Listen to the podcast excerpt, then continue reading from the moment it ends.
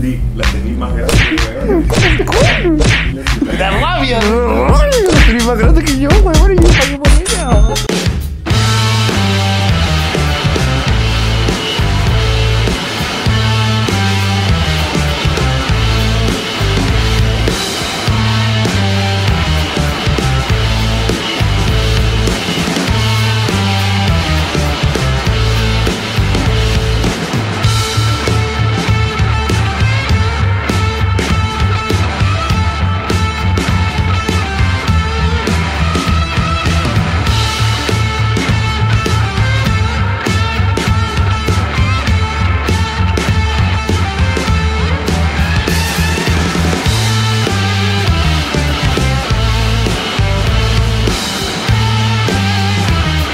Esta nueva entrega de su video podcast Las Guachas, amigo.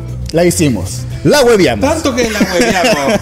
Por fin me desconoció en su live de Instagram. Pero tiene weas más importantes que hacer, pues, amigo. Pero, por, pero por, por último, la conseguimos. Tenemos aquí en Zeus Bar nada más y nada menos que a la señorita Fernanda Brown. Ay, Dios, pero es que no se trata de que fuera di- eh, difícil. Pucha, es que una está llena de pega y viaja. Sí, una mujer ocupada. Pasó muy poco tiempo en Santiago. ¿Cómo están? Muy bien, acá maravillados con tu Así belleza. así lo veo. Ay, gracias, chiquillos. Me quieren comer. me Hoy no te aburre que te digan que eres bonita. Ay, guatones ricos, me encantan estos ositos, te juro que me los como. Opino que realmente son todo lo que me gustaría de un hombre, pero son tan vacías. Am- a, a veces, que Sí. depende, siempre, siempre es como es como más de lo mismo. Pues entonces, Sí, como que estoy dime algo que no sepas. Claro, no, no, no es que, no es que dime algo que no sepas, que de verdad a veces me gustaría ser fea. Ah, Para sentir que se siente, no. No, no, no. es Oye, pero es que lo- Fernanda, lo- ¿tú, lo- tú- tú partiste bonita. no, ya era fea. Sí, yo también pasé por mi etapa de Me parece Lady Piaf. Hacía uno- unas cejas horribles. Pero es que la- la- en realidad todo, todas hemos ido evolu- evolucionando durante Claro el sí. tiempo, imagínate. sí. Aunque hay algunas que se han quedado feas, pero son muy talentosas. Hay que compensar de alguna forma. Claro, Sí. pobrecitas. igual. Oye, Fernanda, eres del signo Sagitario. Sagitariana. Naciste un 7 de diciembre, no vamos a decir el año por respeto a por, la- por respeto Sí, a los pero 90. Sí, señorita. por favor, no, no. ¿Te consideras muy Sagitario tú? Sí, yo, soy- Súper yo creo que soy una persona. Es que Puro real- fuego. Sí, es que realmente. Eh, Creo que cuando la, la descripción de Sagitario eh, te da algo de la personalidad de, de- de- de este signo, creo que me, me identifico mucho con muchos parámetros de lo que normalmente es un Sagitario con la luna en Venus. Venus. Es la huevona. Obvio, pero que imagínate, me encanta a mí y aparte me encanta ser mitad caballo. Debo Claro. confesarlo. Ah, por eso, güey, siempre con eso. de- Claro, lo tengo incorporado. Claro. Oye, eh, Fer, em, esto de ser bonita, bueno, tú siempre has dicho de que eres más que una cara bonita y un cuerpo perfecto. no es que. Ya, esto de ser bonita, ¿qué? No, es que, por ejemplo, em, has participado en certámenes de belleza como Miss Fausto Sí. 2008, en el cual ganaste, que está la finalista con Sabrina, Con Sabrina. Doño quedaste ahí, ¿no? Y en el- No, con Sabrina quedé en la dinastía. En la, en la dinastía, dinastía. Pero en el 2008, ¿con quién quedaste? ¿Quién fue tu...? Con Talena Newman. Daniela que en paz descanse. Ah. Oh. Pobrecita, se murió. De un resfriado fuerte, ¿ah? Fue un resfriado fuerte. Pero se murió. Y después, en 2014, Gané vuelves a ganar la dinastía. Ganaste la dinastía. Ver. la única transformista, la única chica que ha ganado el Miss Fausto dos veces. Dos veces, sí. Tengo la y tengo la, la corona, la, la legendaria, la tengo en mi casa. Es que, ¿sabes que No fue una. Mira, la primera vez que yo participé en el Miss Fausto no fue porque me dijeran bonitas y de verdad nadie confiaba en mí. Nadie tenía eso de decir eh, que yo bailaba, siempre bailé. Pero no era bonita, entonces, y tampoco hablaba, y siempre fui muy, muy pesada, porque era pendeja, venía de, de una familia que mi familia completa era muy pesada, entonces tenía una respuesta y tenía cosas que las demás más- eran más tímidas. Sí. Por ese, eh, cuando me mandaron a participar, a mí el búnker me obligó. A mí me dijeron, sí. Tú fuiste representando a Bunker. A es que en ese, en ese entonces las transformistas se elegían acorde a la disco que de- representaban. Claro. Y yo pertenecía al elenco estable De Bunker Espectáculo. Bunker y, y, y el, y el Omar me dice, Fernanda, eres la única que puede aquí, porque éramos- estábamos puras viejas trabajando, pues bueno. Bueno, era más joven, era yo que tenía 18 años. ¿Y la Nicole Gautier no la 17. tiraban para.? No, ¿No? que la van a tirar para que gane el Grinch, dijo la otra del Grinch dorado. No, niña, no, pero si la otra ya era grande, ya. ¿Y te gustan los concursos de belleza? ¿Te gustan los Me los divierte sigues? verlos. ¿Los sigues? Sí, me encanta mirarlos, sobre todo cuando se les notan las caderas o cuando salen estupendas tropiezan. o se tropiezan y les pasan O tonteras. No participaría en ningún concurso de belleza más porque creo que ya eh, hay que darle pie a que las nuevas generaciones también se luzcan. Y creo que nosotros ya estamos para estar de jurado y no eh, haciendo el ridículo en traje baño. Yo sería jurado de un concurso de belleza más que participar en uno. ¿Cómo voy a participar en uno, weón? No, si participaría en un misterioso, me han ofrecido, pero no, yo no soy tan patú. Las amo, las amo. Pero yo respondí puras tonteras. Yo cuando gané el Miss Fausto la primera vez, respondí pura- puras cosas que, que hice reír al público. Sí. Que respondí bien, pero remataba con alguna Oye, yo estupidez. le vi la cara a la morir. La morir no lo podía creer, yo no lo podía creer. Sí. Y aparte que yo nunca he sido la favorita de Fausto, entonces nunca más me llamaron para nada. Cuando lo- me, me sacaron del juego de la botota, Fausto como que nunca más volvió y ahí yo como que tampoco me importó. Vale. Pero nunca fue como parte del... De, Bueno, era como el prestigio de haber ganado el concurso. Afortunadamente estamos en presencia de un misólogo también acá. I'm gay. Alexi, y te gustaría, ¿puedes hacerle algunas preguntas hacerle de preguntas Miss? de Miss, de Miss Universo a Fernanda Brown, por ejemplo. Porque se dice, mucha gente piensa que esto es eh, eh, banal, que son concursos que no tienen importancia, pero estas chiquillas que tienen entre 18 y 22, 25 años, en 30 segundos tienes que responder una pregunta frente a millones de personas. ¿Cierto? Claro. Por ejemplo, a ti, si te hacen una pregunta de Miss Universo, te voy a hacer una pregunta de Miss Universo. Fernanda Brown, ¿qué te hace sonrojar? Mirarle la cara cuando se excitan conmigo. no, es que tenéis que entender que, que normalmente cuando ella...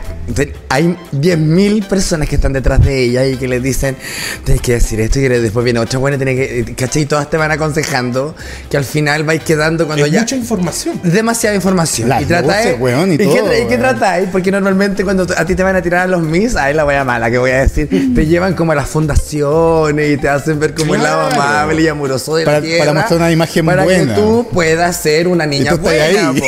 Y tú estás- ¡Ey! Porque yo era lo más poco convencional para ganarla el Miss Fausto. Nadie quería que yo ganara el Miss Fausto porque realmente no iba a representar lo que era una Miss porque a mí no me importaba. Yo era la Tú única... a pasarla bien nomás. Yo iba puro, no, iba a cumplir. Ah, A con- mí- con la disco, cumplir. con la disco Iba que a estaba bien. cumplir, y porque a mí la peluca me la pasó la Petra, el vestido me lo pasó la Nicole, el traje de, de fantasía me lo hizo la Lita. O sea, yo no invertí nada. Yo fui porque me obligaron a ir y todas me decían, eh, hay que hacerlo, es una experiencia que tenéis que vivir, weón, voy y gano. Más encima que yo pensé que iba a perder, Pero, entonces voy y digo y grito en el camarín, ¡va a ganar la más fea, estoy segura! Pal pico, weón, y después llegué con todas las buenas y dijeron, ¿viste? Pues ganó la más fea, Es ¡ay, que qué rabia! Quizá por esa misma, por esa misma prestancia de un concurso de belleza, como no a ganar, como que a, a participar nada, ibas con un relajo distinto. A divertirte. A divertirte. Entonces quizá eso se destacó y la otra estaba muy nerviosa, que querían Sí, ganar. Porque iban con el ansia. Iban con el ansia de ganar. Pero mira, yo cuando era cabro chico soñaba con pertenecer como a esto de las y de un concurso de belleza, pero nunca soñaba con ganar. Yo era como participar y de verdad la primera vez lo cumplí, para mí fue súper divertido. Pero jamás esperé ganar. ¿Cachai? Bueno, y y sí. normalmente cuando tú estás respondiendo se te bloquea el público. Tú veis pura masa, veis puras cabecitas, ¿no? Y luces y todo eso, nada más. No es Claro. como algo- Y bueno, dentro de poco se va a celebrar los 30 años del Miss Fausto. Sí. Y me gustaría saber, tú que has participado en dos certámenes, ¿tú crees que ha evolucionado algo esto o sigue siendo lo mismo? Sigue siendo lo mismo. Ay, me van a, me van a funar. No, bueno, ¿No? sigue siendo lo mismo. Creo Sí. que no, no, no ha habido una evolución muy grande, pero es que tampoco puede tener una evolución muy grande si en realidad Claro. los recursos que se ocupan para hacer en mis fautos son recursos de la misma disco.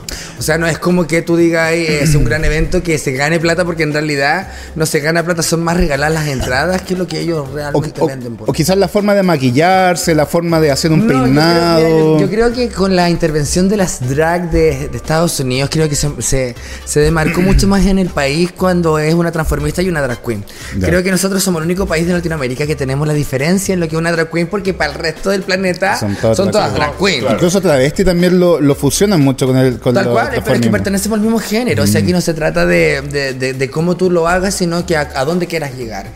Eh, entonces, claro, ahora como las drag están más feminizadas y como son más drag eh, ladies y cosas así como más femeninas, sin tetas, pero con una cara soñada y sobre Maquillaje claramente eh, el, el drag evolucionó. Que a eso también lo podemos llevar a las mises. Que también evolucionó el tipo de Miss. También tenemos que entender que llegaron colombianas, venezolanas, que vienen con otra cultura de maquillaje, de estar en un Miss y que, y que ya porque se sienten que su país ganó todas las veces, el Miss van a ganar. Entonces, no, po. Entonces, eh, creo que la competencia subió el nivel, pero el concurso sigue siendo el mismo. ¿no? Ya no, ya no podías participar en el último, en este de los 30 años, ¿no? No, porque no me quieren tanto para que yo participe. ¿Y participarías? No, porque lo gané, pues yo tengo que entregar la corona. Ah. Tienes que de dinastía se entrega dinastía. Ah, Ya, entonces- pero ya te dijeron que tienes que ir a sí, tengo corona. que ir Ah, a ya. reírme de la que va a perder. Oye, Fernando, no solamente has ganado en Chile, Sí. has ganado en el extranjero, Sí, también. en Argentina. En Argentina. ¿Cómo fue ese concurso? Porque fue un concurso no solamente de... El drag latinoamericano del, del oeste. Oeste. Exacto, no fue solamente drag, sino también era como De talento. belleza y talento. Lo que pasa es que eh, era un concurso que todos, todas tenían que participar. Y yo cuando gané mi Fausto, eh, el dueño de la discoteca de, de Bunker me manda, me, empezó como a, mostrar. Y justo había llegado Tito de Argentina y cuando me vio, Tito le, se le ocurrió la genial idea de que yo fuera a participar al Dragallá y que dijo que solamente habían ganado dos chilenas anterior a mí y que ya era como un precedente de que no había ninguna otra chilena que haya ganado. Y yo dije, ya, pues vamos a participar. Eh, hablé con mis amigas, armamos el, el- el asunto. Llego a Gold Show, eh, tómbola. Eran como 37 maricones. 37 maricones. 37 maricones. Y agarraron una tómbola y sacaron los números y yo dije, ya, si salgo del, del 10 para allá, para atrás, ya cagué porque el jurado va a perder el interés, porque Claro. las primeras 10 son las huevonas y las últimas 3, ¿cachai? Que son como las que más llaman la atención. Entonces son los números, yo, ay, ay, ay, disculpa. Eh, estaba con el, con, con la, con el tema de, de los números y yo así como nervioso, de repente me meto la mano y yo saco y yo digo, ya. Si me sale bajo 5 gano. ¡Ah! Y sale el 4. y salgo la número 4. Ahí ya termino. eh, voy al escenario, hago el show, estoy partiendo el show y dice, ¡Desde Chile! ¡Bú! Sí, Weón, y yo así, yo, oh, conche su madre, me están pifiando. Y, y de, la, de la otra cola me decía, no te preocupes, bonita, no te preocupes, hazlo, Salí, hazlo, brilla". salí. Salí, brilla, brilla. Brilla, brilla, me decía, me acuerdo, le decía la fufu. La fufu me decía, no te preocupes, bonita, dale, nada más dale. Y yo hice el show, terminó el show y fue un momento de silencio y me ovacionaron. Después ya pasaron todas las otras, yo me fui a curar y se me olvidó el concurso, a mí no me importó el concurso, pues yo, pues, yo sabía que no iba a ganar porque como me habían pifiado, Sí, jamás me iban a hacer ganar, ¿cachai? Entonces dije, ya, no me importa. Voy a divertirme, voy a andar paseándome y de repente viene la fufu corriendo y me dice, bueno, súbete al escenario, súbete al escenario. Lo había- con los votos, claro, y el jurado eran como 30 personas que estaban ahí. Y en los votos dice, la, la ganadora es la participante número. Y, todas, y- no, y la gente empezó a gritar cuatro. Y yo, y yo Ah, como que, mira, ay, en serio. Y yo por mientras venía caminando por los alerones del evento, pues, me, me llevaban corriendo. Y tú cura. Y yo curaba, no lo podía creer, hermana, porque iba, iba María y yo decía, ¿qué me robé? No estoy robando. Y dije, "Weón, ¿qué pasó? Yo no entendía qué había pasado. O sea, yo, mira, bailé a las 10 de la noche y el concurso terminó a las 4 de la mañana. Había, weona. ¿En qué ciudad fue? ¿En Buenos Aires? ¿En dónde fue esa weá? ¿Mendoza? ¿Córdoba? Sí. Fue en Mendoza, Ah. Mendoza, ¿la Queen? La Queen. En la Queen. Queen de Mendoza, Ahí ya. fue. Ok, un saludo para la gente de Mendoza. Ay, weona, pero fue divertidísimo. Yo voy corriendo por toda la weá, la cuena es gigante, entonces me tenían que, que era como un caracol que yo corría, corría, corría hasta que llego al escenario y ahí dice, la ganadora número 4 desde Chile. Y ahí quedó la zorra. Y ahí Sí. después me pasaron por toda Argentina. Y de, de hecho, de, hecho, de hecho, a partir de ahí te empezaron a llamar de distintas Sí, estuve, compañías. estuve en Brasil, eh, en hice, Perú. hice la promoción de de los casinos Enjoy de, de la temporada, no, sí fue bastante bien. Las viajadas también me dio un personaje en su serie. Oye, pero Sí, estuvo hay, bueno. hay algo que nosotros investigamos y que queríamos preguntarte sí o sí.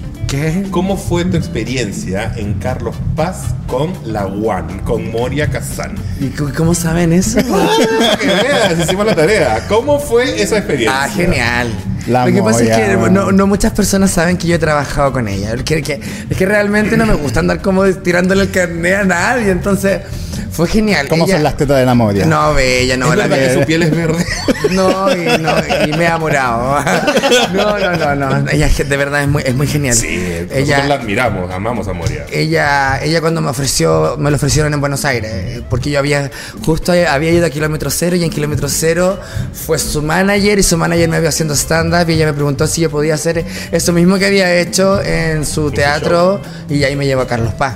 Eh, Porque, yo pe- porque era en Córdoba, yo pensé Claro. que su teatro estaba ahí en Buenos No, Aires, no, y al día siguiente nos fuimos a Carlos Paz y estuve un mes con ella trabajando. No, fue lindo. Qué. Y cuando me devolví, después volví a ir a otra temporada y ya la Carmen Barbieri estaba. Te- Ya llegué y la prensa se me tira encima. Imagínate llegar a Argentina y que se te tire la prensa encima, weón. Porque Carmen Barbieri se está poniendo a discutir por Moria con quién. Por quién- Moria, por, claro. qué- por qué yo me voy a Argentina si es a trabajar con Moria, con Carmen. Igual fue regio. Mira, no, no gané tanto dinero, pero la experiencia de tener Y la un exposición, artista- ¿no? No, y el artista, no, y los hombres que me iban a ver. Muy bien. fue genial. Oye, eh, cuando llegaste acá te vemos muy bien acompañado. Ah, claro. Sí. Es que siempre estoy acompañada. Sí. Y siempre Ah. viene acompañada. ¿Cómo está el corazoncito? Bien. Bien. Sí, está, está- estoy excelente. Estoy, creo Sí. que estoy pasando por un momento muy pleno de mi vida. eh, de- debo decir que estoy soltera porque no tenemos ningún compromiso, pero no estoy sola. Au. o sea, claro, estoy, tengo a alguien ahí en mi...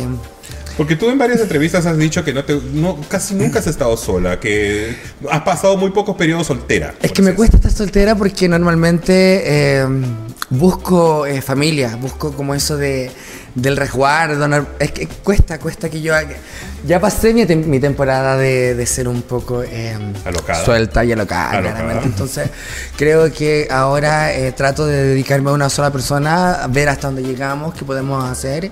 Y bueno, si funciona bien y si no, que venga el siguiente. Pero creo que eh, son procesos igual. Porque igual tú estuviste en una relación hace poco y terminaste hace poco. Sí, tengo como Y- siete meses soltera. Claro, y esa relación, ¿cómo fue? De la- el, el término fue como que No, muy fue- mediático, porque mucha gente, tú lo comentabas, Aparte- incluso en tus, sí. en tus lives. Sí. Aparte de ser una personalidad pública Es que ya, el, el- el que yo haya terminado con él fue una- un mutuo acuerdo. En realidad ya no nos interesaba la relación a ninguno de los dos. Entonces era como que ya no. Yo ya no quería estar con alguien como él y él tampoco quería estar con alguien como, como yo. Entonces era como que al final nos, nos, nos- nos encontrábamos siendo una, teniendo una amistad donde yo necesitaba tener a alguien más y no a él. Oye, Fer, ¿cómo eres como Polola? Ay, soy brígida. ¿Sí? Sí, me gusta. ¿Por qué brígida? Por el fuego. No, no, me nace que como polola soy ideal. Ya. Creo que si hay algo que nunca he fallado es como pareja. Siempre he tratado de tener a mis hombres libres de la forma de que ellos quieran. Creo que el amor es algo que nos llega y uno siente, no es algo que uno desea porque cuando las veces que deseaba enamorarme y me he obligado a mirar lo bonito de alguien han sido caos. Caos en mi vida y es porque no logro encajar.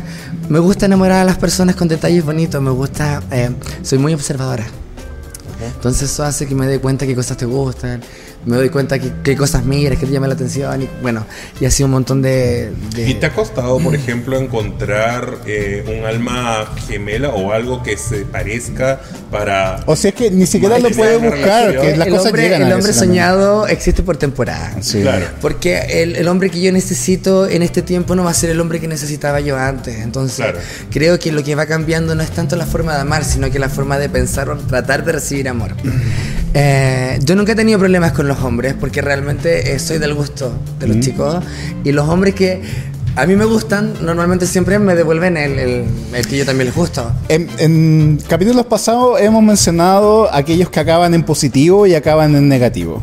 Cuando una persona acaba en positivo después de- del clímax, le gusta el apego, le gusta la Claro. piel. Y en acabar en negativo es que después del clímax quieren distancia, necesitan... ¿Cuál de, la- de las dos No, eres en tú? positivo. En positivo. Pero Sí. positivo. Es que me gusta eso de, sentir piel más allá de, de- de tener sexo. Creo que el sexo es, algo, es algo banal, ¿cachai? Yo igual me cuido de los... De los cómo, cómo le dicen en el ambiente los mostaceros, porque Es, es- es otro rubro que nosotros no, no, no, no estamos los muy mostaceros son cercanos. los que les gusta sacar mostaza, po.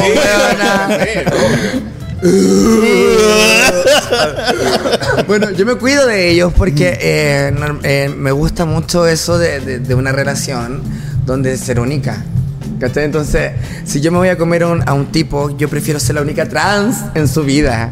Y quiero ser la única trans en su vida. Y lo, O sea, ¿quiere decir que eso que tú eres siempre voy a. siempre- sí, claro, siempre voy a ser la joya de su corona. Ajá. Porque toda la vida va a tener mujeres, la única trans, la mujer media rara fui yo. Y también tengo claro quién soy. No- yo no, no- no voy a competir jamás con una mujer. Entonces, si de pronto. eh, Pero tú te sientes mujer. pero es que no, no me puedo, no, no sé cómo se siente una mujer, porque nunca he sido mujer. Entonces, pero tú me decís que si yo estoy conforme y me siento feliz como yo me siento así, sí. Pero yo me siento yo, no, yo no siento, es lo, es lo que yo hablaba la otra vez, que decía, yo no tengo un cambio. Yo no siento que, yo no me siento diferente al Roberto de 10 años. Soy la misma persona.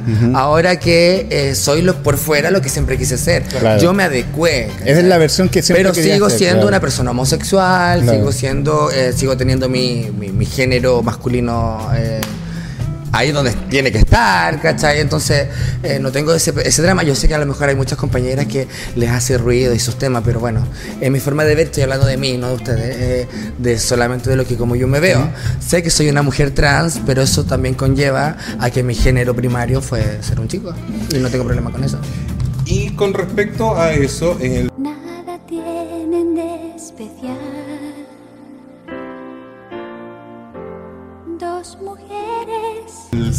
siguiente bloque, Sí. en el siguiente bloque vamos a hablar un poco acerca de tú como mujer trans y ¿Vas a la feria? si es que y si es que también pasaste por una transición. Ya volvemos. Vamos. ¡Saquen eso! ¡No! Cualquier wea menos eso. Bienvenidos a un nuevo episodio. Espérate, esto, esto yo jugaba con esta cuando chica. Cuando chica. No, no más no. Por favor, Alex, no, de verdad, me lo juro. No, en serio, no. Ya, ándate con la casa, ándate con la ¿Qué están haciendo? Les damos muchas gracias a nuestros auspiciadores Zeus Bar y Sweet Shop Chile por permanecer acá en las guachas, amigos. Y tenemos una pregunta pendiente con Fernando sí, tengo Brown. una pregunta pendiente. Más que una pregunta, yo quiero saber, tengo una inquietud. Porque tú acabas de hablar de que independiente de que ahora tienes una apariencia femenina, cualquiera que te ve diría tremenda mujer. Pero tú te consideras todavía gay o transicionaste para ser una mujer trans? Es que yo, yo no. Estaba hablando como de lo mismo. O sea, a mi juicio. Es que te insisto. Porque eh, creo que una mujer trans ta- también pertenece a la gama de los gays. O sea, creo que del- del- somos todos lo mismo. Creo que eh, es, algo solamente de cómo me siento yo a cómo quiero que me traten. Te insisto, no, no es algo de que yo sé, yo sé que no soy una mujer, que no voy a sangrar una vez al mes, que tampoco voy a quedar embarazada. Y son cosas que yo eh, claramente tampoco quiero. Yo no quiero ser una mujer así, una mujer que pueda quedar Como embarazada, claro, con, con hormonas y todo eso. Yo, soy, yo estoy contentísima de ser una mujer trans y, y- y que conlleva de ser una mujer trans que ya tuve una vida de chico, ya tuve una vida de gay y que ahora quiero vivir una vida como una imagen femenina.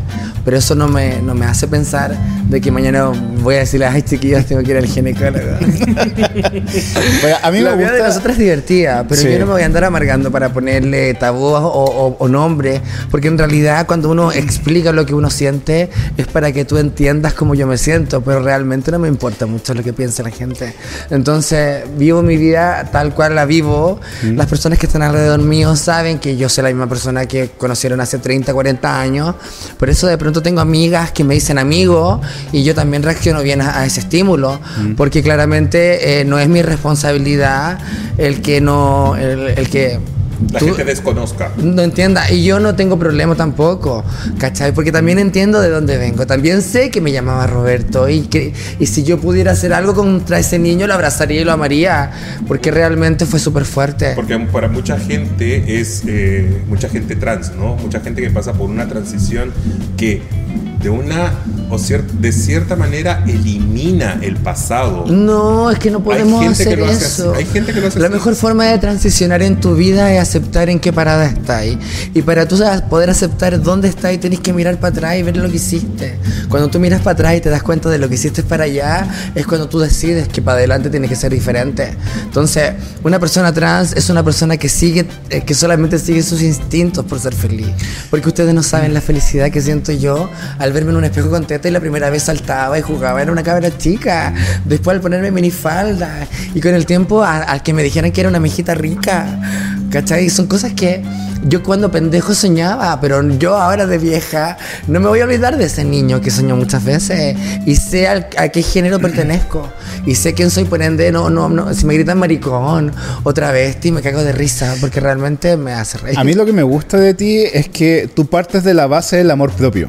Oh, siempre. Y eso para mí es súper importante en el sentido que eh, creo que es mejor, sea en la transición que hagas, que siempre partas del amor propio, siempre partas Todas de identificarte con quién eres. por- tienen que partir por una decisión de cambio de vida. Mira, yo realmente podría haberme quedado como chico gay, porque realmente como gay no era, no era feo, ni tampoco tenía, me iba mal en el amor. Pero eh, llegó un momento en mi vida que yo dije, pero si esto no es lo que yo quiero. Esto es lo que yo necesito. Y yo no lo, yo no hice, yo no hice esto para agradarte ni a ti, ni a ti, ni a los hombres, ni a las mujeres. Yo me hice así porque a mí me gusta mirarme al espejo y ver que esa chica que está en el espejo es lo que yo siempre soñé de mí. Y eso lo peleé yo misma. Sí. Yo me fui de mi casa a una muy temprana edad y siempre tuve claro en mi vida lo que yo quería para adelante y claramente uno siempre busca la forma de sobrevivir Fer, como sea. ¿Has, has podido identificar en qué momento de tu vida te, da- te das cuenta de que es- llegaste al, al estado que tú querías llegar como persona, como imagen? Cuando estuve hospitalizada, ¿Ya? Creo que ahí tuve mucho tiempo para pensar sobre todas las cosas, cosas que había hecho en mi vida. Estuve en coma también, entonces creo que en ese tiempo eh, es un tiempo donde tú estás sentado en una cama, o sea, acostado en una cama, eh, intubada, donde no puedes hablar y claramente la única voz que puedes escuchar es la, es la de tus recuerdos y de tu conciencia. Entonces eso te hace, a mí me hizo analizar muchas cosas. Yo creo que yo me despedí del Roberto así como, porque yo sentía mucha pena por ese niño por todo lo que lo golpearon y por todo lo que él tuvo que sufrir para que yo pudiera estar hoy en día. Eh, mi infancia fue una infancia fea en el sentido del amor, pero fue muy divertida porque realmente aprendí a divertirme muy sola. Entonces, por eso siempre tengo un humor negro y por eso, porque créanme que la, la primera persona que yo ataqué en mi vida fue a mí misma. Entonces, hoy, hoy por hoy, bueno, y con el tiempo del juego de la batota me empecé a reír de mí y del resto. Sí. Cuando entendí que la única, la única opinión que te puede llegar a importar al final del día es la que tú tienes de ti mismo. Porque es la única relación que vaya a tener con, para el resto de tu vida y es algo que también tienes que fomentar. Cuando tú fomentas el amor propio, el amor de los demás llega como... Por, por, por atracción, como por li- li- li- Es o que sea, sí. emites tanta amor propio que al final Pero la gente se te acerca hay, por hay- eso. hay un- hay ¿cachai? una- hay un punto donde ya empiezan a ser hedonistas. Entonces el amor propio no tiene que ver con que yo me ame más que te amo a ti. Es que simplemente me amo y como me amo te puedo apañar a ti. Claro. ¿Cachai? Como, no sé, pues si vos me decís, bueno, me siento fea, yo me puedo ir a sentar al lado tuyo y te digo, bueno, yo también. Yo sé que a ti no, no, no te importa lo que diga la gente de ti con respecto a tu, tu apariencia Claro. o a la condición sexual o la preferencia sexual. Tú te consideras una chica trans heterosexual porque te gustan los chicos. A mí me gustan los chicos. Porque te gustan los chicos. Pero eso para mucha gente es una complejidad. No te voy a decir que, que le expliques a la gente, pero Acá el ¿qué consejo le darías tú a las personas para que más o menos entiendan esta complejidad? Acá el problema no es que a mí me gusten los chicos, el problema es que yo le gustan los chicos. Ah, bueno. Aquí el problema Un no aplauso. Es que aquí el drama no es Claro que ellos me gusten a mí, es que claramente yo les gusta a ellos. Entonces, cuando tú te ah, yo conozco a alguien y te gusta y es un chico, un chico hetero se fija en una mujer como yo, un chico gay te mira y te quiere hacer el pelo y se quiere poner las mismas tetas que tú. Yo Entonces, no, pero sí. pero claro. Entonces, eh, un chico hetero es el que dice, hey, pero ¿qué me pasa contigo? ¿Y por qué Y que- quiero probarte? y- y yo, y a eh, ellos es donde le tienes que explicar. Que además eres que una mujer hot. ¿Qué? Eres una mujer hot. Soy una mujer hot. Hot. Te ves una apariencia muy sexy, muy sensual. ¿En serio? Claro. Y así voy a la feria. Ahora entiendo por qué me dan más fruta. En, en alguna entrevista, Fer, eh, siempre han mencionado que el hombre, ya sea hetero, curioso, vir, siempre admira de ti tu feminidad. Claro. Entonces, eso quiere decir que las mujeres a tu alrededor no potencian su feminidad. ¿Qué pasa con la feminidad hoy en día? Lo, lo que pasa en la feminidad se terminó con un poco con el feminismo. Creo que cuando empezaron esto de que teníamos los mismos derechos que los hombres. Ah, me encanta que- o sea, que no- Somos, somos. Nunca me metí a esa pelea, weón, de los hombres y mujeres, weón, porque ya las mujeres para allá, el hombre para allá, y como que me queda al medio, weón, así que ¿qué hago? No, no, no. No, yo creo que la feminidad no es algo que se, se practique. Es algo que te nace. Tú puedes ser, eh, no sé, yo, yo, yo no, no, no sobreactúo mi feminidad. Creo que sí soy femenina y, o, o coqueta son cosas que te nacen.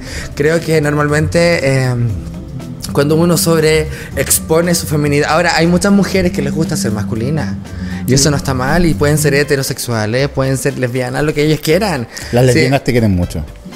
Me, quieren, Sí. me quieren comer igual. Te quieren comer. Sí, yo, me- yo igual me, toca, me, me ha tocado arrancar de varias lesbianas, debo decir, que vienen ahí. Es que la- la- la- sobre todo las lesbianas eh, aprecian mucho la feminidad de, de otras chicas, entonces Pero les claro, llama mucho la atención. pero la feminidad hace que la, la- la imagen eh, sobrelleve otra cosa. Por ejemplo, yo cuando era chico, yo tenía imagen de niño y era tan femenino que no me lo tomaban como chico. Que eso también en el colegio. hombre te veía En el, co- en el- en el- Parecía una lesbiana con pelo corto. La- en el colegio hacían reuniones porque mi- mi- mis compañeros, mi- los papás de mis compañeros decían que yo confundía a mis compañeros. Porque estaba en un colegio de hombres donde ellos me percibían como mujer. Y en esa época no había un psicólogo ni psiquiatra que dijera, oye, esa Claro. weá, ese weón va a ser trans, ¿cachai? No, Claro. no tenían cómo, cómo tomar los parámetros. Oye, Fer, y tomando lo mismo del mundo trans, ¿cómo salió esto de la Fundación Renaceres? Lo que pasa es que tengo una amiga. eh, eh, a ver. Ella llegó en caos a mi vida. Ella me habló para que yo fuera a hacer una charla motivacional para niños trans, para que no se suiciden, para que vean que pueden tener una vida normal y bueno, y contar, porque normalmente cuando uno tiene la instancia trans piensa que solamente uno lo tiene y no somos todos y que no hay más personas como tú y que nadie te va a querer y que te va a ir al demonio y que el, el diablo te va a comer en algún momento que igual lo quiero conocer. ¿Cachai? Entonces, tú, lo, lo- ¿qué es lo que hago? Yo voy a colegio y les cuento a los niños que yo también pude, que también tenía esas inseguridades y que también me pasaba eh, tiempo pensando en qué iba a ser de mi vida, si alguien me hacía daño y bueno, y todas las cosas que los niños de hoy se cuestionan. Si tuviera que darle un consejo a un chico que está recién entrando en esta indagación del ambiente trans, que se sienta y que sea feliz, que vive y que no, normalmente no, nosotros no tenemos problemas para aceptarnos por los comentarios de los demás. A la única persona que tienes que escuchar es a la que tienes en tu mente diciendo cómo vas a ser feliz y dale. Si del éxito no se aprende mucho, pero de los errores se aprende todo, así que anda a errar. Te espero en la vida trans. Entonces, cuando la conocí a ella me di cuenta que era trans y que bueno, y que ella tenía muchos problemas porque ella era, era una mujer trans, pero le seguían gustando las mujeres. Ahora, lo hemos preguntado con otros invitados y me gustaría hacerlo contigo también, Fernanda. ¿Qué consejo le podías dar a los padres? Ahí, ahí donde iba. Para- Yo creo que eh, el trabajo esto. más grande que me ha tocado hacer no es con los niños. ¿Mm? Normalmente las charlas a las cuales yo he tenido que weón, zamarrear a huevones son los papás. Creo que el problema, el problema tan, tan, tan grande de las personas trans no son sus amigos, sino que es su familia. Creo que normalmente la primera persona que te grita maricón es alguien que está en tu casa. Y eso condiciona muchas cosas dentro de tu día a día. Normalmente per- perdemos el valor a lo que somos nosotros porque cuando nos sentimos aparte dentro de un grupo ya sabemos que una persona que se aparta o cualquier animal que se aparte de una manada es para morir. Entonces, creo que cuando nosotros nos sentimos aparte, algo de nosotros está muriendo cada vez que eso pasa. Y nuestros padres muchas veces son responsables de esa situación porque permiten que el crimen com- que se cometa, permiten Sí. que tu papá te grite maricón y tu mamá se quede callada. Por acción y por lo menos, omisión. sin por lo menos tener un alguien o un alma caritativa que diga, hey, no hagan eso, solamente eso, y que alguien, y tú poder ir correr y, y esconderte detrás de esa persona. Eso, eso logra que la inseguridad de, de- de personas trans terminen en suicidio y un montón de cosas. Entonces, nosotros como en, la, en esa fundación, yo me metí solamente porque me interesa educar a los papás de esos niños, que realmente no está nada malo con ellos y que al psiquiatra tienen que ir ellos, no sus hijos, porque convencer a alguien que simplemente quiere ser feliz porque quiere ser feliz y porque es su forma de expresarse, porque hay muchos niños que dicen yo soy trans y son trans hasta los 15 años y después dicen que ahora quiero ser algo y quiero ser diferente, si la idea es fluir. Da lo mismo. Cuando tú eres trans es una forma de vivir. No le haces daño a nadie. Si eres hetero tampoco. Si después a los 20 años decidís ser bisexual tampoco le haces daño a nadie. Claro. Entonces creo que cuando uno habla sobre todo y tenemos estas dualidades de, de que dicen, no, es que este buen primero era hetero, ahora es gay, loco, somos personas y nos puede, lo que nos gusta hoy día no nos puede gustar mañana y bueno, y después volver a gustar. Si siempre hay una cosecha nueva que uno puede comer. Quizá esto también a ti te da un poquito de autoridad porque tú pasaste por esto, porque tu familia tampoco tenía las herramientas que tienen las Claro, pero sí, para han- poder eh, Han sido cosas que, yo he hecho. Yo, yo también eh, eh, fui a la casa de mi mamá y le dije, oye, bueno, te disculpo. Cuando ella me dije, ¿por qué me disculpa? Porque te venía a disculpar. Porque entiendo que en ese tiempo no tenía ahí las herramientas y que tu frustración la hacía ahí con golpes, puede ser. Claro. Entonces, te, te disculpo, aunque no me pidas disculpas, porque igual yo necesitaba soltar eso con ella para yo poder superarlo y que bueno, y también ayudarla a ella que también lo supere, porque el trauma de, de- de agredir a un niño no es tan solo del niño, también es de los papás. Oye, queremos que por favor eh, recomiendes eh, también des la página de esta fundación para que la gente pueda seguir y se pueda... eh, eh, O si quieren comunicarse Informar. contigo para que puedas hacer una Sí, charla nosotros, también. nosotros también vamos en, vamos en ayuda de, de- de personas que están como en desahucio, ¿cachai? Así como que no tienen nada, donde, lugares donde vivir. Estamos tratando de reubicar a personas trans que ya están como en, en etapa ya de, de- de vejez, ¿cachai? Porque eh, la verdad es que Renacer está, está recién partiendo. Llevamos muy poco tiempo eh, tratando de apañar, pero ya tenemos por lo menos varios fondos en los cuales estamos ayudando a hacer eh, tratamientos hormonales, hacemos este tipo de, de láser, ayudamos.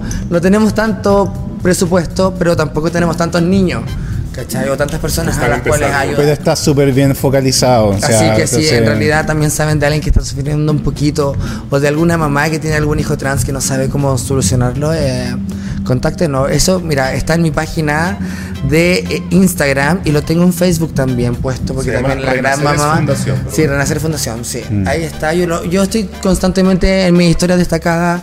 Está la fundación ahí, lo pueden ir a ver para que lo, lo, lo puedan eh, La raja que esté haciendo eso de verdad. Sí, es que, Bueno. ¿sabes que eh, mira, ¿sabes? Ya a mí no me, no me importa mucho el ambiente Mm. homosexual o como que porque piensen que estoy abanderada. Pues no es así. Mm. Pero sí me interesa nuestra juventud. O sea, que yo tú ya soy un maricón grande, ya podía hacer y deshacer y defenderte. Pero creo que no, cuando erais un niño, erais alguien más expuesto que lo que normalmente es un niño cualquiera. Entonces yo voy en ayuda de ellos. A mí me gustan lo, eh, sen- hacerlos sentir que ellos pueden llegar a ser grandes y ojalá cuando yo sea vieja se me acerque alguien y me diga, gracias a ti yo sigo viva. Gracias a lo que tú me dijiste yo pude ser hoy quien quiero ser porque en realidad todo parte de un sueño, de algo que tú piensas que Ajá, puedes llegar a ser. Un aplauso, por favor.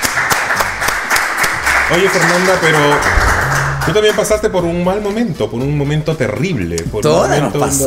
pero, estuve gorda.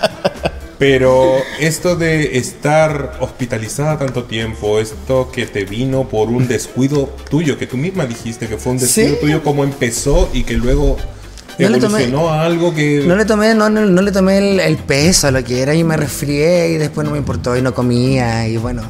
Y yo necesitaba ganar plata y yo estaba focalizada en plata, plata, plata, plata, plata, Sí. plata, plata y bueno, eso conllevó a que tu cuerpo colapsó. Sí, porque hay muchas personas que pasan de largo de lo que le está pasando, ya va a pasar un Sí, pero antiinflamatorio. yo, yo- y yo tuve, un- yo tuve suerte porque yo, yo no entré en blanco, como se dice.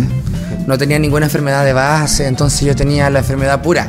Se lo pudieron sacar rápido. Y me pudieron traer de nuevo a la vida, mujer, porque imagínate. Yo me, yo- me dijo, tú hubieras tenido otra enfermedad de base, diabetes, VIH, cualquiera de esas cosas, tú hubieras muerto.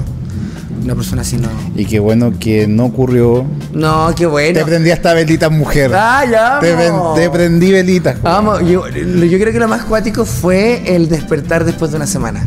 Mm. Así cuando de pronto yo dije, eh, venía Halloween y desperté después de Halloween. Entonces yo tenía pendiente de que quería que... Ja- Le pregunté a la doctora, eh, doctora, y voy a estar li- libre para Y Halloween. despertaste así como, ¡el disfraz! Claro, no. Yo le decía a la, la enfermera, siempre me decía, ya, oye, yo le decía a la, a la, a la niña que venía a bañarme, le decía, tráete una presto barba, weona. Porque que- estaba ahí, ya, Sí, así. no, no, menos mal que me hice el el láser. láser, ¿verdad? Pero tenía los pelos del, del, del lunar, ya los tenía para hacer tres trenzas, weona, pero, pero te juro que ya está, era como, era como que estaban sacando una Rapunzel de ahí de adentro, no, Oye, mamá. Fernanda, ¿esa fue tu más grande lucha? No, no, yo creo que mi más grande lucha es seguir viva y voy a seguir luchando. Nunca le. ¿Sabes que En realidad no veo las cosas como algo malo que te pasen. Creo que nunca me ha pasado algo malo. A pesar de que fui diagnosticada con cáncer, tuve quimioterapia, pero te juro que no lo encuentro algo malo. Creo que tuve que aprender algo de eso en esta vida y lo aprendí. Y creo que porque lo aprendí sigo viva. Además lo tomaste de una manera muy positiva, incluso Es con que no me voy, no me voy a echar a perder, no me voy a echar a Eso es súper morir. importante. Aprendí a vivir sola y la primera persona que me dijo te odio, maricón culiado, fue mi mamá. Y después de eso ya no me importaba quién me dijera lo mismo. Con el tiempo entendí que la única que la única que me podía sacar de los hoyos en los cuales yo me podía encontrar era yo misma. Y también me di cuenta que también tengo el derecho y el poder de, de elegir a mi familia. Yo elijo a las personas que quiero que estén a mi lado. Por eso de pronto estoy soltera, porque cuando tú te enamoras de alguien le das herramientas para que esa persona te pueda herir. Claro. Creo que cuando eh, Abres- las abres tu veces que sí. he decidido dejar a alguien no es porque me haya engañado o me haya mentido, es porque estuvo dispuesto a herirme. Y hablando de heridas, yo quiero hacer una pregunta. ¿Cuántas fisuras has tenido en tu vida? Ay, mira, es que no me doy cuenta porque soy estrecha. Yo quiero dejar una pregunta para el siguiente bloque. Tú sabes Dime. cómo son mis preguntas para el siguiente bloque. Actriz para toda persona. Oye, eh, bueno, tú eres una mujer estupenda, se te ve una mujer estupenda. Gracias. ¿Cierto? Nuevamente hablando acerca de tu feminidad y todo. Pero las malas lenguas o los rumores. Siempre hay un que envidioso por ahí. siempre hay, que a veces son malintencionados a lo mejor. Comentan que eres buena para quitarle los maridos a las pares. ya volvemos.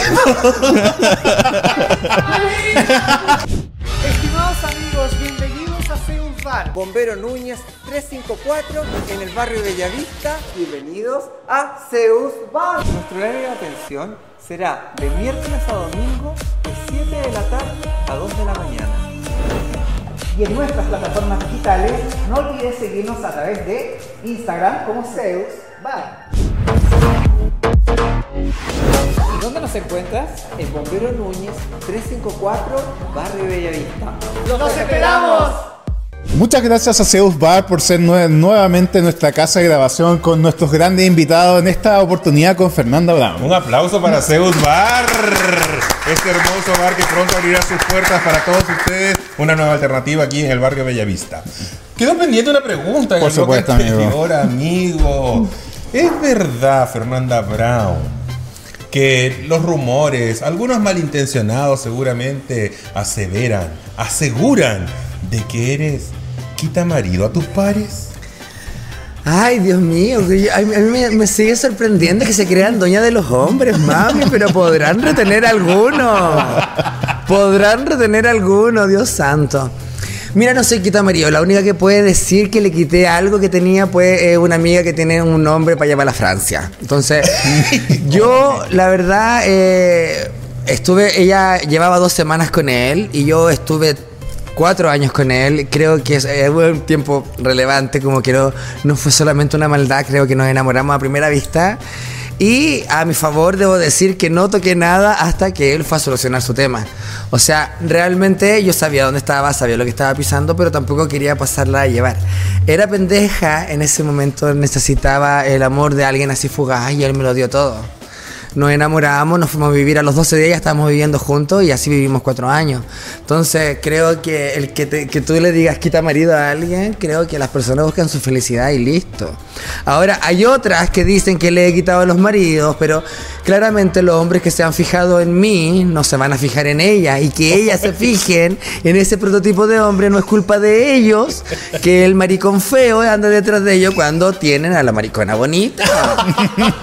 Dios santo, pero mira, pónganse, mira, si tienes pelo en la espalda y te lo digo a ti que mide un metro veinte, ¿sabes quién eres? Hablaste mierda toda tu vida de mí en Club Divino y siempre trataste de bajarme y toda la vida trataste de hacerme más chica que tú, nunca pude. Y siempre decís que yo te he quitado los maridos. Dios santo, ¿tú crees que un hombre que se fije en mí se va a fijar en ti? Depílate la espalda. Ay, tengo problemas con los pelos de la espalda. Si me gustan los pelos de la espalda, sí. Los pelos de la espalda me enferman, weón. Pero eh, de mis compañeras, me encantan los hombres peludos. ¿sí? Mi marido es lampiño de espalda, eso es muy bueno. A veces le pillo un pelito y ahí estoy ahí con la pinza para sacárselo. Sí. Obvio que sí. Pero no de las transformistas. Y a mí yo tengo un poco de pelo en la espalda, pero eh, a veces le pido que me, me rasure, pero no. Pelo en la espalda, no, mija. Esto caliente esto. bueno, Sí, weón. Las opiniones vertidas en este programa son de exclusiva. No, no, no, acá nos ponemos con la camiseta con los invitados y la invitada. Muy Sí, bien, Fernanda. Así sí. se habla. Que se vaya a depilar la espalda, la ridícula, que, que co- Sí, tenemos un poco de pelo en la espalda acá. Bueno, pero para que vean el prototipo de huevona que estaba compitiendo conmigo por un hombre. No es por dejarla. No, no. Pero andamos por ahí con las tetas, ¿no? Sí, pero bueno. Oye, ¿verdad? Sí. Yo tengo menos espaldita. Alexis, ¿quién crees que tiene más tetas? ¿Yo o la Fernanda Bravo? ¿Entraría a un concurso de belleza? No sé, ¿con estas tetas? Oye, weón, la Fernanda Brown vino con las tremendas tetas, ¿cachaste? Mmm, se está calentando conmigo la guatona. Oye, de verdad que las tengo grandes. Pero Eduardo se la llevó de encuentro. Ya las vi. Como Sí. más, más pobre de brazo. Ah, ¿Vas al gimnasio? Fer? No, pero me siento harto. no, no, no voy al gimnasio, pero harto ejercicio en la casa y aparte bailo. bueno. Entonces, como Ah, estoy claro, normalmente haciendo espectáculo, mantienes. claro, hay una. Ue.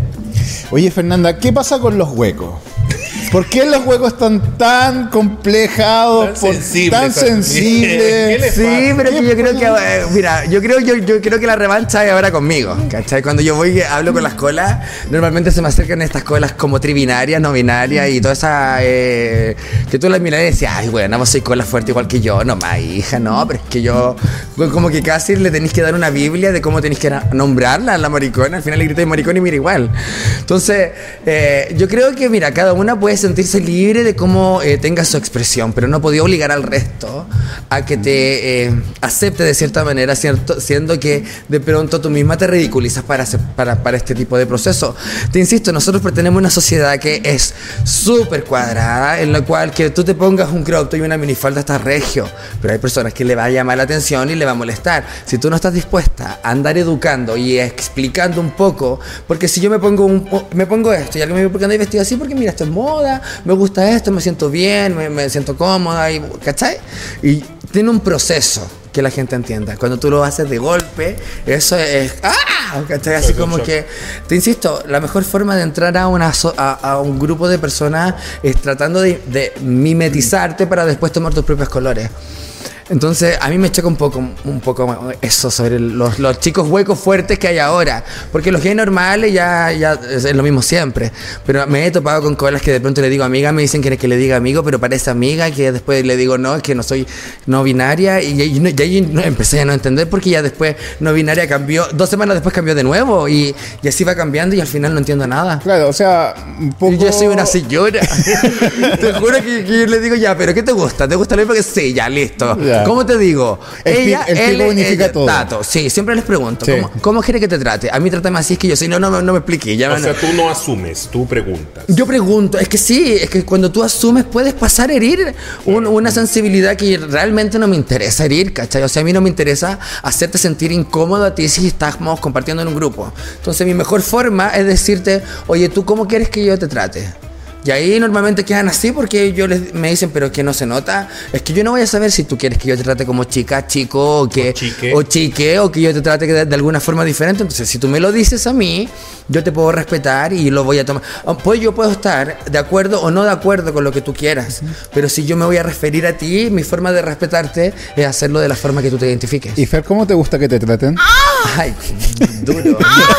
no, eh, es que yo soy una chica, me tratan como chica.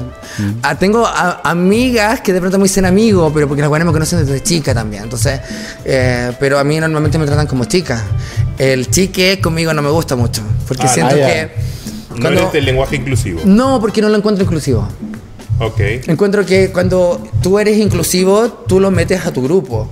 No le armas un grupo para estar allá y saber que existe, ¿cachai? Porque siempre existe, siempre sabemos que existe. Pero la inclusión es que te haga un par. Si yo te incluyo en mí, estás en mi mesa, estás en mi lugar.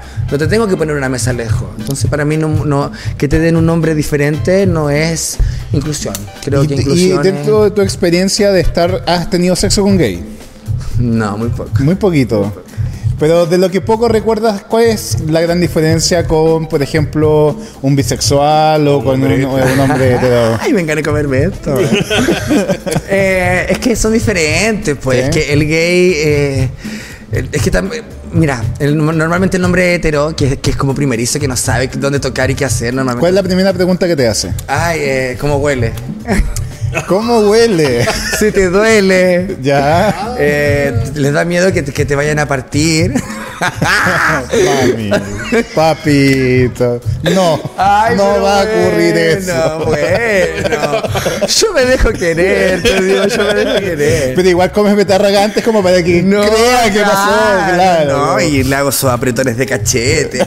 es que una tiene técnicas ya con los años, pero te juro que yo ya puedo hacer formas con mi ano. Oh.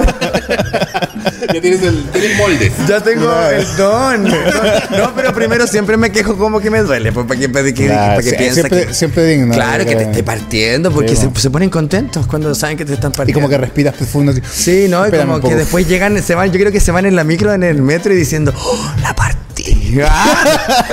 Oye, Fer, y eh, ya que estamos medio cochinones, la, ¿los orgasmos como chica trans son iguales que los orgasmos que cuando eras gay? ¿O son Eh, sí, pues hija, si una cava, igual. Sí, es que es, es lo mismo. No, pero la frecuencia has mencionado en algunas entrevistas como que son menos. Es menos. Cuando estaba ahí con, con el proceso hormonal. Con el proceso hormonal. Pero ya después del proceso hormonal ya podéis tener sexo con... Ya es Ah, algo ya. normal. Ah, sí. sí. pero es que, es que cuesta encontrar un par sexual. Mm. Porque normalmente son medio traumados con un par, con un lado o con el otro, pues, ¿cachai? ¿Eres de fetiche? Sí, es que ya lo he vivido todo. Todo. Sí, ya he tenido la suerte. Has pasado por los Sí. popis, por todo. He, pa- he pasado por harto. ¿Y qué tal los osos? Mira, creo que debo decir que Vos porque yo, a- otro- nunca pensé, ¿Sí? de, de hecho nunca pensé que, un- que iba a tener un muy buen sexo con un oso. ¿En Sí, serio? Ah. fue brígido. ¿Te tocó oso hetero o oso gay? No era hetero. Hetero. Sí, pero con, con textura Pero de con oso. Pero ponte tú Sí. como ustedes, pues así, a- a- claro. no era de esos buenos fitness, sí, pues con eso se me tiró encima el weón y weón. Te partió. No. Te dejó como zancudo en la muralla. Claro, no, y mira, me, me- me dejó como Doña Florinda sin rulo. Porque Así, igual es, rico, agarrándome el pelo, bueno, pero como puedo. Igual es rico sentir ese peso. Es que sí, en y el no, y el weón me agarraba y yo soy flaca, entonces me manoteaba y ay Dios, ay Dios ¿Y a ti te gusta agarrar también? ¿Eres de Sí, eres y de morder y de lamer y, Y ahí había weón. carne, po. Sí, pues imagínate esta cara ahí así. Se vuelven locos, po. Ay, las cosas que estoy contando. Salud, mamita, que está. La mamá de Eduardo está escuchando todo esto. No, y lo peor de- no, es que me está mirando el Pedro ahí, me mira con una cara así como que estás hablando. que está hablando. Oye, sigamos entonces ahora. Fernanda Brown también se hizo conocida internacionalmente gracias a el juego De la botota. la botota. Y de Switch también. Y de Switch. Pero de, de Switch fue después. De- Pero, pero pero, primero pero fue el juego de la botota. botota. ¿Cómo fue tu experiencia con el- en el juego de la botota y cuál es tu relación con la botota ahora? Sí, es que es una relación más fraternal. Creo que el Botota es mi amigo, él, yo lo quiero harto, nos queremos harto, nos preocupamos harto, de- nos podemos agarrar, vamos a pelearnos. Yo creo que nos vamos a pelear siempre por una cosa de egos también. Creo que él, él- él es un gran artista, yo lo quiero mucho y Siempre lo he defendido y siempre lo voy a defender. Pero no es por chuparle las patas, ojo, lo hago porque realmente lo considero parte de mi núcleo. ¿Cachai? Y nunca, de hecho, nunca he podido hablar mal de él, a, a pesar de las cosas que también, y, y weas que he escuchado también que le ha dicho de mí, pero no me puedo tirar en contra de alguien que yo quiero. A lo mejor él sí pudo en su momento y lo hizo y está bien, o sea, está todo perfecto y ya está todo sanado. Eh, creo que mi paso por el juego de la botota fue algo inesperado, como todo lo que ha pasado en mi vida. Son oportunidades que llegan y simplemente las tomé. Porque llegaste a reemplazar a Connie Dacardi. No creo que reemplazar sea Oh. la palabra porque Connie se murió. No fue que la sacaran de ahí. No, no, no, sí. Pero Creo al menos ocupar su. lu- eh, Ocupar su lugar. Llegué, llegué a llenar ese espacio al lado del bototo en realidad, porque el que estaba en depresión era él. Entonces él trataba de que yo estuviera todo el rato con él y empezó a, a decirme que yo trabajara con él. Yo en el juego de la botota tenía miedo de estar, porque yo tengo un humor muy negro y no entendía que eso eh, igual podía pegar. Porque yo tampoco conocía el humor de la Connie. Yo nunca había visto a la Connie si yo era pendeja. Yo estaba metida en los ambientes, la Connie era conocida en la tele y yo en ese tiempo que la, la Connie estaba en tele yo estaba trabajando. Entonces nunca la vi, nunca supe de ella, nunca fui a un bar donde ella estuviera haciendo stand-up. No sabía lo que era realmente un stand-up en esa época. Entonces yo recién había tomado los micrófonos y Bototo me dijo, métete al juego, pero sé tú. Tenés que, el humor que nos tenemos nosotros aquí afuera, así igual tenés que ser. Bueno. Pasó un mes con, eh, con el, como con el odio y ya después del mes ya la gente me amaba. Oye, ¿qué te pareció cuando ingresó Tyra Smash? la Taira estaba antes que yo porque lo chupaba. no, es la Taira. Es que eran, era en una época éramos todos pendejos. Le voy a decir algo que le faltaba. Le faltaba de todo, hasta- hasta vitamina, Se ¿no? notaba Pero- mucho la diferencia con usted, o sea, la- el- Es que nosotros la- éramos amigos, en realidad nos- tú veías ahí arriba de ese juego, tú- porque tú pensás que todo esto era planeado, jamás fue así. Eh, era- era- éramos dos hueones huellando nomás, éramos dos personas. todo improvisado, Todo, todo. Nunca pudimos, nunca. Cuando nos poníamos de acuerdo en hablar de algo, nunca lo hablábamos. Entonces era todo improvisado que nos hueveábamos entre las dos y así empezó a agilizar la mente entre ambas. Creo que la química que yo logré con el Bototo no, no lo ha logrado ninguna otra con él. Y está bien igual, porque también esa química que ella, ella tiene conmigo tampoco yo la he logrado con ninguna otra. Entonces son cosas que... ¿Hay alguna conversación pen- pendiente con Botota? No, ¿No? creo que yo tengo todo. O sea, nada, es que ya. Hay cosas que ya no se conversaron ya. po. Ya. Entonces, esas cosas que no se conversaron ya se asumieron. Y lo amo tal cual es. Entonces, no... Tú eres una persona también de carácter fuerte. El fuego se nota en ti. Es como que te- tienes un aura muy, muy potente. Ay, qué tienes un aura muy potente. Y como es, con ese carácter fuerte que tú tienes, ¿qué opinas tú del hate que se le tira al juego de la botota en este minuto? Que es como funado o cancelable. Siendo que todos los maricones Siendo se que todo el de mundo la lo ve. Todo el mundo lo ve porque somos Sí, así. pero tenés que. eh, lo que pasa es que eh, el odio que puede generar es que se invirtieron los papeles. Antes, la persona que era o se sentía atacada o ofendida por ser gordita y de las cosas que nosotros nos reíamos, eh, ahora esa gente se defiende. Pero no es como que se defienda de la forma que se tiene que defender, porque tienen como un, un discurso medio vacío, porque en realidad, cuando tú estás con tus amigas y estás en un grupo de amigos, te empecé a huellar entre ustedes y se huevean por la que se va un ojo, se huevean porque la que le falta una pata. Yo tengo un grupo de amigos donde a una de mis amigas les dio diabetes y la abuela le cortaron una pata, y al principio nadie hablaba del tema, hasta la- después le decíamos la flamenco. Porque pasaba todo el día para una pata, pero weona. Y nos reíamos de la weá. Y de repente tú le decías y llegó, llegó, llegó la flame. la flama. Yo, y, yo le puse el sobrenombre. Sí. Pero cuando yo le puse el sobrenombre a la otra de la, de la flamenco, la otra buena me dijo, ay, pero bueno, si vos sois la cara de tele. ¿Cachai? Y claro, y todas teníamos un sobrenombre dentro de nuestro grupo y cagás de la risa. Pero claro, o sea, dentro Pasa de, que- de un contexto en que ella, eh, digamos, no se lo tomó a mal o estaba, permitía. estaba dentro del, del huevo. Es que claro, ¿cachai? es lo mismo que pasa en el juego de la botota. Cuando tú te vas al juego de la botota y te quieres subir como personaje, como, como participante, a ti te dicen, las niñas te van a huellar hasta porque se te ve un ojo. Y la gente se subía igual. Y tú vas a firmar un contrato que tú aceptas este hueveo, ¿cachai? Ah, firmaban contrato. Sí, firmaban un contrato que aceptaban este palabreo porque, huevona, después Sí. nosotros nos podíamos ir en la bola y querían que bajáramos el programa. Y para nosotros bajar un programa era perder, perder plata. Entonces, eh, no, eso se tenía que hacer así y se hacía. Y después que nosotros bajábamos, del- a mí siempre me pasó que los buenos más raros que yo agarré para el huevo eran mis fans. y la bota le decía, ¿y usted a quién le quiere mandar un saludo? Al club, Fernando Lovers. Y yo así, ¿en serio, huevona? Pero te hice pico. Pero yo los abrazaba. Bueno, fuera del programa yo siempre fui la más cercana. Pues siempre, siempre en mi lugar se nota que yo converso, converso mucho con el público que está a mi lado. Porque me gustaba mucho esa weá, como la otra me, me hacían callar, me ponía igual con la gente ahí, po. Entonces, eh, eso me hizo que la Los gente. que- se colocaban más en ese lado. Claro, pues, ¿cachai? Por ejemplo, el- una vez el director me dijo, ¿sabes qué, Fernanda? Se nota mucho la diferencia de la gente que se te va a ver a ti como la que va a ver el juego para el otro lado. Porque todos los buenos que están acá, Fernanda, tú te tirás y te agarran, pues las otras se han tirado y se han sacado la cresta, pero a mí me han agarrado siempre. ¿Cachai? Entonces, siempre tuve como esa cercanía con el público, lo cual me bancaban todas las weas, pues. ¿Volverías al juego de la botota Sí. si es que se vuelve a hacer? Sí, porque creo que volvería ahora que estoy más grande porque tengo una mente más inteligente con respecto a ese tipo de humor. Podría ser algo más entretenido. Pero creo que, mira, de todas las veces que el bototo con la Rondy se han sacado la cresta, esta fue la única que se hizo conocida. Entonces, esta fue la que usaron para poder alejarse. Pero yo creo que aquí no, no es un problema de que no quererse o que ya les dio el odio. Yo creo que ya se cansaron. eh, yo creo que aquí es un, es un agotamiento de ego. Oye, pero Fer, dices más de una vez. Sí. O sea, era una, un patrón. ¿no? se boxeaban. Se boxeaban. Sí. Era su forma de expres- expresar cariño. No, No, se pegaban. se pegaban. Se hacían weá, se empujaban las marinas.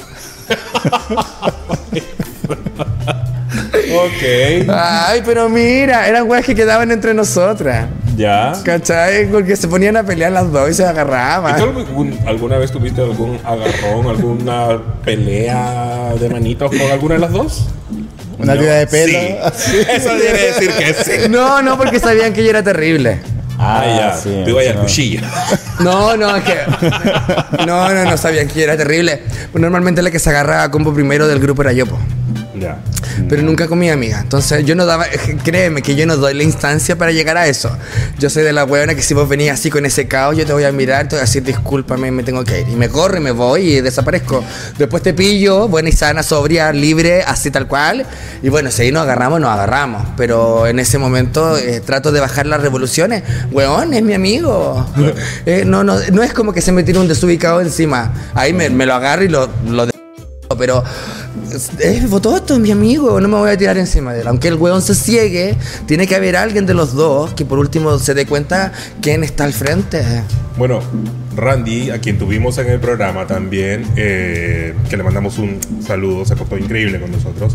Eh, también hay una cuñita en, en Instagram que nosotros subimos y le preguntamos acerca de cuál era la relación con Fernanda Brown. Y Randy dijo que no había una relación, No. que eran compañeros de trabajo y que Ella, ella él, estaba, él era amigo de la botota. ella estaba obligada por el Bototo a ser mi amiga. Entonces era como esa relación falsa. Bueno, es que ella siempre ha sido falsa. Entonces siempre le metía weá en la cabeza al bototo y le decía weá al bototo y pelaba por acá y pelaba por allá. A mí nunca me importó. Entonces nunca tampoco me, me interesó lo que pudieran haber hecho o haber dicho o las cosas como, como ella eh, normalmente se llevaba la vida. Para mí ella fue mi amiga, pero eso no, eso no implica que yo tenga que haber sido amiga para ella. Yo sentía cosas por ella por una cosa de fraternidad, de que había vivido muchas cosas bacanes. Pero realmente con el tiempo y bueno, y conversaciones con Bototo, que claramente la otra me contó después, ya en su volada, lo que la otra hacía y decía, yo ahí como que dije, oh, pu. Bueno, y ahí dejó de ser drag, después se volvió DJ y nunca más lo vi.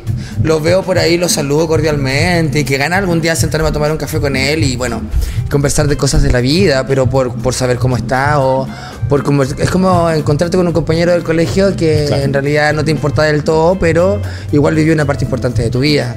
Claro, porque fueron compañeros de trabajo mucho tiempo. Claro, pero siempre, eh, nunca fue una, una relación libre. Siempre fue- había como algo condicionado ahí. ¿cachai? Entonces, mi, mi amigo, te insisto, mi amigo siempre fue el bototo. Por eso siempre que se agarraban a pegar y se peleaban entre ellas, a mí me importaba nada. Porque en realidad si el bototo le seguía pegando, bueno, era mi amigo. Oye, bueno, y mm, luego del, del juego de la botota vienen muchos procesos en tu vida, muchos cambios. Y llega el stand-up también. Fue brígido el cambio del show al stand-up. Creo que tenéis que aprender a mucho controlar a la gente, darte cuenta qué tallas sirven, qué tallas no. Sobre todo cuando tienes un humor como el que tengo yo. Que es muy negro. Es demasiado negro, pero créeme que la gente lo toma muy bien, porque realmente los primeros 20 minutos me huevo yo sola. Cuento historia, me voy en esa bola y cuando la gente ya te empieza a responder huevas para arriba, bueno, ya le podéis gritar huevas para abajo, pues, ¿cachai? Claro. Entonces... Aparte que la gente te conoce, pues si te Claro, va a ver es porque, sabe, que- que- va a que- qué tipo de humor y se empiezan a cagar. Yo igual eh, tengo caballitos de batalla, claramente que son tallas que siempre van a, siempre me van a, a guiar para dónde tengo que llevar el humor. Pero normalmente como improviso siempre, eh, termino el espectáculo y se me olvida lo que hablé.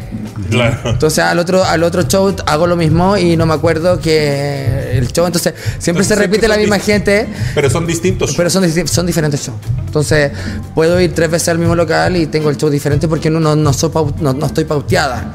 Y lo aprendí con el bototo eso. ¿Y dónde te estás presentando en lo de stand-up? Mira, actualmente estoy haciendo puro evento. Ya. Porque no, no tengo local estable aquí. Como, o sea, que los locales estables donde yo hago shows son como, por ejemplo, Arcángel. Estoy en Toby y en Macarena. Ah, perfecto. Y en Club D. Ah, y en Club D también, Que que, son por mucho tiempo. Que, que son los únicos lugares donde me dicen Fernanda, ven y voy. Ya. Pero los otros locales, como que en realidad voy a, a bares, a casinos, estoy como más metida en el ambiente hetero. ¿Estás ya en Zeus Bar? Sí, es que en realidad no está abierto todavía. sí, obvio que sí. Sí, es que en realidad no, no importa el lugar donde estemos, ¿cachai? La- eh, es trabajar. Ahora estoy pensando en volver a trabajar en Santiago, pero por algo de tomar un poco más de training. Ya. ¿Cachai? Como por ver con otras compañeras, pero igual está peludo porque están pagando súper poco. Fernanda Brown es cara. No soy cara, pero exigente. Ya. O sea, si me vaya a tener esperando cuatro horas, por último tengo un sillón para esperar y no me metí en una cocina. ¿cachai? Y tu puchito. Tus cositas. Y tu cosita. Es mi droga. Pero es de que el puchito me da solamente cuando estoy cagüineando. Así como que me voy, a- contar un cagüín y me ponía un pucho y ahí pasa el pucho, y pelemos. Sí, eso es. Pero no, en realidad yo soy fanática de la marihuana. Ah, mira. Sí, yo puedo estar todo el día volando. Oh. Me encanta. Te hemos visto hablar bien.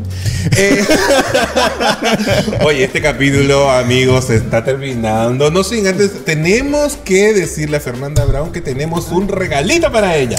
Que no lo traje se me olvidó, pero te la, te la haré llegar a tu casa. No te preocupes. Se usa. ¿Qué pasó con el regalo? Puta, me, me olvidé, bueno, este día un día súper aje- ajetreado y no he parado desde las 6 de la mañana. Estoy segura que... no me llega ningún regalo, así que yo esta weá la voy a funar. No, Yo vine por te el va a regalo. llegar el regalo de Switch No, Shop Chile. Agradecemos a Switch Shop Sí. Chile que le tiene un regalo especial. a Perdón. Fernanda Mentira, no me lo dieron. Sí, no, no, No se me lo dieron, no lo pero tienen, se lo vamos po. a llegar, se lo vamos a hacer llegar, Sí. obviamente. Muchas gracias. Y como lo prometido es deuda, aquí está el regalo de Switch Shop Chile para Fernando Bravo.